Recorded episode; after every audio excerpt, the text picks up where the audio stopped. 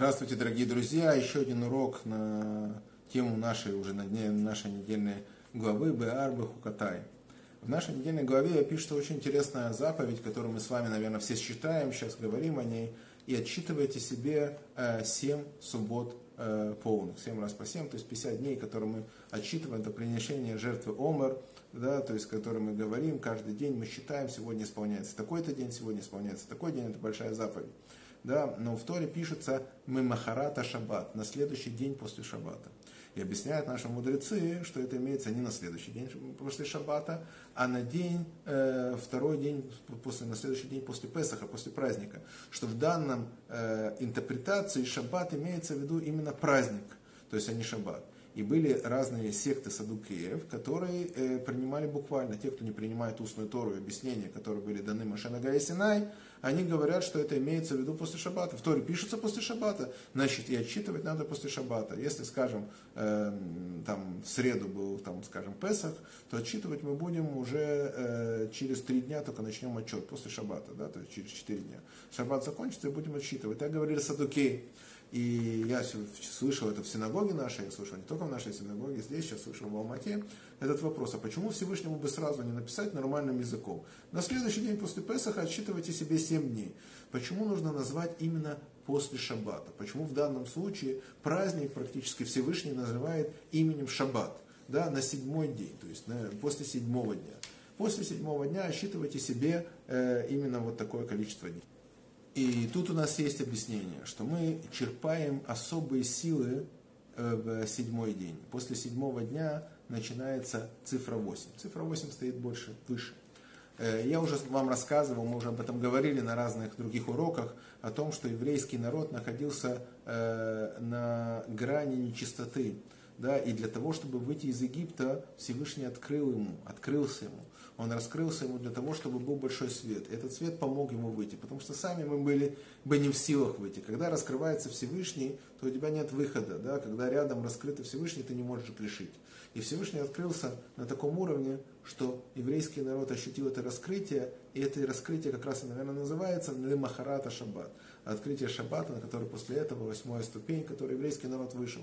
Пишется, убегал э, народ. И потом описывается, что э, жертва Омра это жертва скота, потом пока мы приходим к Халот, то есть мы будем говорить об этом, наверное, на следующей неделе, но тем не менее понятно, что мы имеем в виду особый духовный настрой, который в состоянии изменить и очистить чистоту, он называется Лемахарата Шаббат.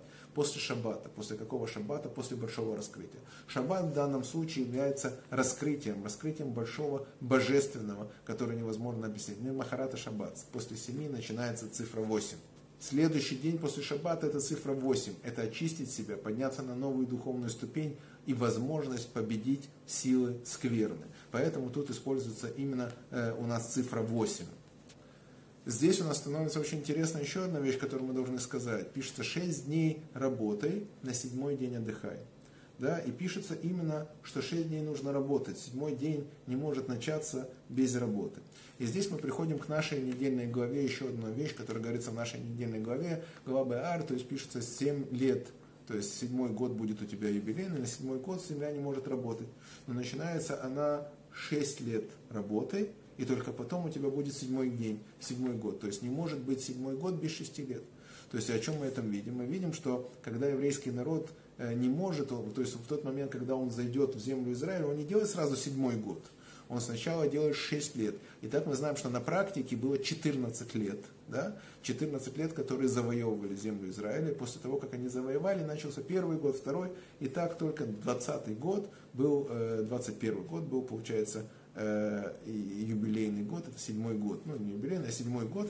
Первый седьмой год, только после 20 лет на 21 год после того, как евреи вошли э, в э, Израиль. Почему же такая вот промежуток да, у нас? Объяснение очень интересное, что Бог устроил наш мир именно таким, что все хорошее приходит только через труд и пот. Да, только через наш труд, не обязательно физический труд, да, но через труд. То есть все, что приходит хорошее, все, что приходит в наш мир, оно приходит, оно приходит при помощи нашего труда, при помощи нашего изменения мира. Так сказано в Талмуде, что хлеб, который достается бесплатно, он хлеб стыда. То есть то, что это бесплатно, это хлеб стыда. Так устроен человек, что человек получает удовольствие, так Всевышний устроил, настоящее после того, как он э, достигает что-то, что не получает бесплатно, а это он делает путем своего труда, своего действия, своих действий разных. Только тогда человек по-настоящему получает огромнейшее удовольствие от того, что он делает. И здесь как бы мы чувствуем особую связь с процентами. Какую связь с процентами? Мы с вами говорили, что Тора ставит как бы очень глобальную заповедь, которая запрещает брать процент из денег. Один из вопросов, который мы можем задать на этот вопрос, почему мы можем брать э, деньги от того, что мы даем машину в аренду. Да, почему мы можем брать деньги от того, что мы даем там молоток в аренду, от того, что мы даем пользоваться какой-то нашей вещью. Объясняя Тора, мы уже говорили об этом, что есть одно понятие поднять святость. Поднять святость. Все, что мы соприкасаемся, мы должны поднять святость, и мы должны это действовать. Любая вещь, которая к нам приходит, мы должны сделать, потому что за это мы можем получить деньги, деньги, которые можем поднять к святости. То есть, но э, очень удивительно, что э, с вещью, которые у нас берут, остается наша частичка. Да? А когда мы даем деньги, то деньги, они не остаются твои. Пишется, когда ты одалживаешь должнику, в тот момент это его деньги. То, что он должен тебе вернуть, это отдельный закон. Но в этот момент это его деньги, он вправе делать с ним, что хочет. Это не твоя вещь, это уже не твои деньги. К сожалению, часто это бывает вообще не твои деньги потом, но мы говорим о том, что на данный момент, на данном этапе это его деньги. И поэтому ты к этим деньгам имеешь только то отношение, что ты когда-то их держал в руках. Но не только ты их держал в руках, что когда-то ты, это человек, который ты их заработал, ты ему дал. Но это уже другие деньги, это уже его деньги. Они уже не имеют связь к тебе, отношение к тебе. Поэтому то, что имеет к тебе отношение, та вещь, ты еще продолжаешь ее поднимать, потому что она имеет с тобой, с тобой связь, и ты можешь ее поднять. Потому что одна из идей, потому что эта вещь является твоим трудом, и она является связана с твоим трудом. Но получать от того, что просто у тебя есть какой-то капитал, да, и просто от того, что ты ничего не будешь делать, это называется получать доход без труда. То есть, что значит получать доход без труда? Человек, который одалживает деньги, он ничем не рискует, да, как правило. То есть, если у него есть залог или еще что-то, да. То есть, если он одалживает деньги под проценты, тем более он там берет там ну, все знают, как работают те, кто одолживает деньги под процент. Он ничем не рискует.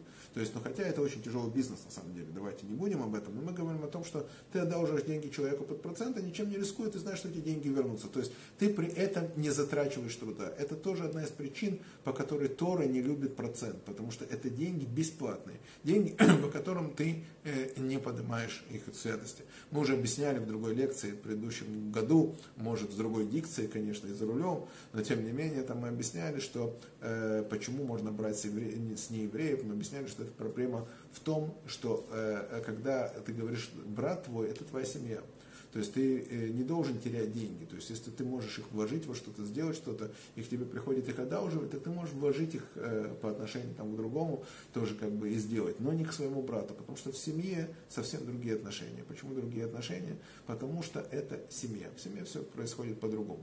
И поэтому ты не можешь брату, который пришел в нищету, не дай бог, одолжить э, денег, чтобы потом его, как бы, как укус змеи, чтобы у него забрать больше. Да, поэтому это заповедь для нас, это заповедь семейные отношения, о котором мы говорим. Но тогда спрашивается, почему, когда человек одалживает в бизнес, то есть входит в бизнес, то это он дает деньги. То есть, получается, да, с денег можно получить. Почему есть банки, которые в Израиле делают специальный договор, что твои деньги работают в этом банке. Потому что, когда ты даешь деньги в какой-то бизнес, то ты там тоже как-то находишься, ты как-то интересуешься, что там происходит, ты как-то тоже там живешь. Это не то, что это часть тебя. Да? То есть, и это деньги, которые можно давать, поэтому на бизнес можно давать и получать от этого определенный процент, да? то есть, потому что ты участвуешь в этом, это уже не, не процент, это уже заработок. Так вот это называется заработок, это идет через труд. Поэтому наша недельная глава также связывает э, это все три вещи, как мы сказали, э, с, это э, именно отсчитывайте себе на следующий день, это другой уровень. Потом пишется именно шесть лет да, работы, не будет 6 лет работы, и седьмой день не получится, потому что это седьмой день это новый уровень. И что Рэба говорит, мы должны с этого учить? Что каждый день, когда мы работаем, мы должны видеть, для чего мы работаем, нашу цель. Нашу цель, что пришел шаббат. Что пришел седьмой день. Вот в чем наша цель. Наша цель недели труда, которую мы работаем, для завтрашнего шаббата. Потому что завтрашний шаббат, он поднимает все, что мы делали э, наверх. Но с другой стороны, мы должны двигаться, потому что мы должны делать, так Всевышний устроил, что мы должны заниматься вещами, мы должны заниматься трудом. Не обязательно трудом, который мы говорим, опять же, физически. Это труд, который должен приносить э, поднимать святости. То есть мы занимаемся поднятием этого мира, а в седьмой, мир, в седьмой день мы поднимаемся над этим миром.